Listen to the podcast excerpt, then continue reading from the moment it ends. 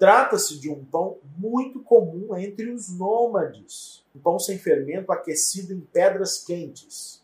E essa é certamente uma simbologia, porque é a primeira ação depois de 400 anos de escravidão que remetia ao modo de vida nômade. Então é o primeiro gesto deles entrando num outro modo de vida.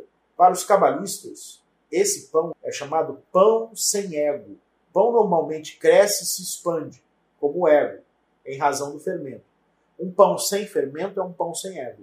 Há um aspecto de restrição em funcionamento. Mas o que representa esse pão sem fermento? Ele é uma representação do nosso desejo de compartilhar. O pão, na simbologia dos rituais, é o desejo de compartilhar, assim como o vinho é o desejo de receber. Então, o pão é uma representação de nosso desejo de compartilhar. Nossa ação sobre o mundo, sobre as pessoas à nossa volta. O pão sem fermento é um desejo de compartilhar sem desejo de receber, sem a fermentação de nossos diálogos internos. O pão sem fermento é um desejo de compartilhar motivado pela aproximação com a luz infinita, sem desejo de receber egoísmo. Esse é um, é um pão que representa um padrão de comportamento.